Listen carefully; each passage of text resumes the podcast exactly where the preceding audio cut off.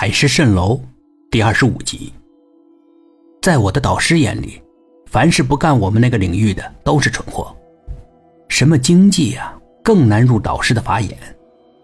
听说当时芳芳坚持学文科，好像引起了他们家庭的战争。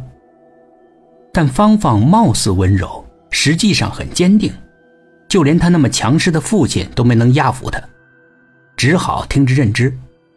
希望女儿能继承其衣钵的念想就那么破灭了。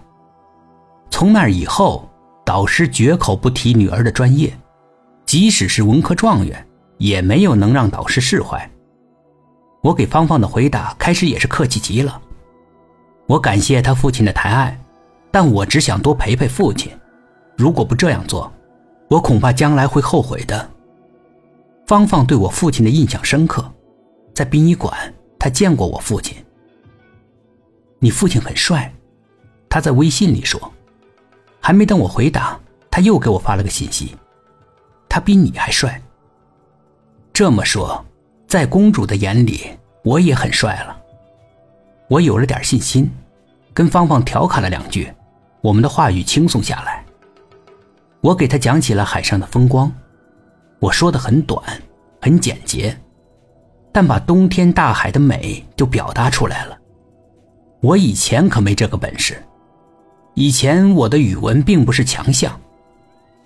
公主表示想来体验一下，我邀请她，我给她发了我家的地址，没料到第二天她就来敲门了。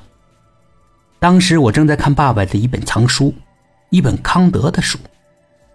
我惊讶于芳芳的到来，而芳芳惊讶于我看的书。你在看这书啊？这是我们的一本必读科目，我却怎么也看不下去。我笑笑。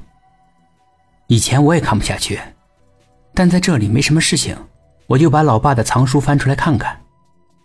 你老爸的藏书，这不是你的书啊？我承认了，不是，我是标准的理工男，我怎么会看这书呢？这是我老爸的书。可我听说你老爸好像是……嗯，他停住了话头，我替他说了，海胖子，不错，我老爸就是个老海参的海胖子。那他怎么买这么深奥的书啊？我笑了，我说不出来。我老爸有个宝贝，让他智慧超群，因此他愿意博览群书。也许智慧越高，越充满了好奇。我突然明白了老爸，他为什么看书，只是因为他太聪明啊。也只有书籍和海洋能满足他一点。我愣了一会儿，发着呆。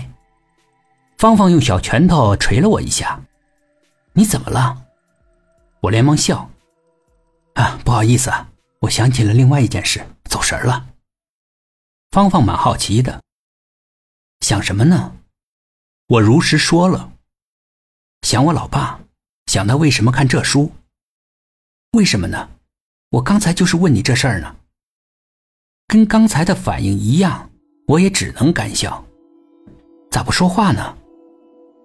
回答不了。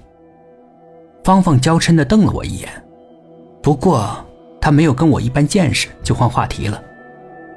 就你一个人在家，你爸爸呢？酒喝完了，他到镇上买酒去了。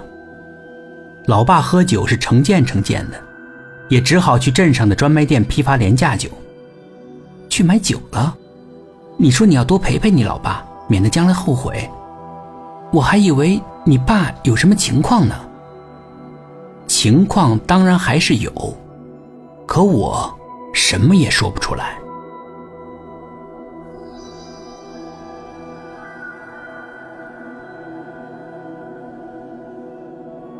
本集故事播讲完毕，点击上方的订阅，订阅不迷路。